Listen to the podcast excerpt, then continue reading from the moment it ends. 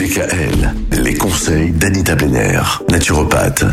On termine notre semaine à propos du cœur et des artères. Anita, aujourd'hui on va parler des avertissements. Parfois quand le cœur ne va pas bien, il, il peut nous le faire savoir. Lors d'un infarctus, il se produit chez la plupart des personnes concernées comme un électrochoc qui leur permet de modifier leur hygiène de vie. Et c'est là la réaction la plus salvatrice car l'organisme a envoyé un avertissement. Et c'est quoi euh, un électrochoc, c'est-à-dire? L'électrochoc, il est plus psychologique.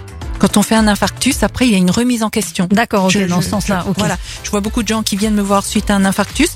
Il y a un prise de bouleversement. conscience. Voilà. Oui. C'est vrai que l'organisme, là, a envoyé un avertissement qu'il faut savoir écouter. Mhm. C'est primordial. Donc, avoir une alimentation antioxydante, donc légumes et fruits, et on s'intéresse tout particulièrement au régime méditerranéen. Même, j'aime pas parler de régime parce que régime, ça, ça implique qu'il faut faire euh, des Des efforts. Restrictions. Voilà. non, c'est une nouvelle habitude. Ouais, en fait, c'est une nouvelle habitude alimentaire, une nouvelle façon de, de C'est ça. manger, de vivre. Voilà, régime méditerranéen.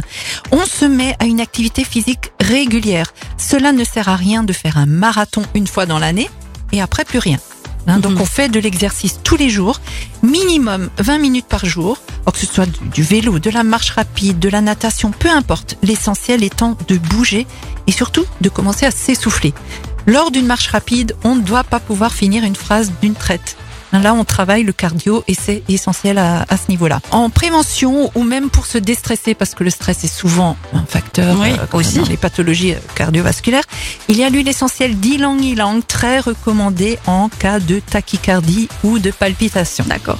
Alors, on met une goutte dans un peu de miel et on peut le prendre trois fois par jour. Ou, et en plus, une goutte sur la face interne du poignet et on respire. Ça a également beaucoup de vertus olfactives et ça déstresse très bien. Il est important de gérer son stress et ne pas hésiter à consulter un médecin ou un psychologue ou un naturopathe parce que les naturopathes, du moins en ce qui me concerne, on travaille également sur le physiologique mais aussi sur le psychologique. Mhm. Et donc, il est surtout important de prendre conscience que si un infarctus est venu ou s'il y a eu un ennui cardiovasculaire, c'est un avertissement. Faut pas le prendre comme une fatalité, Mhm. pas du tout.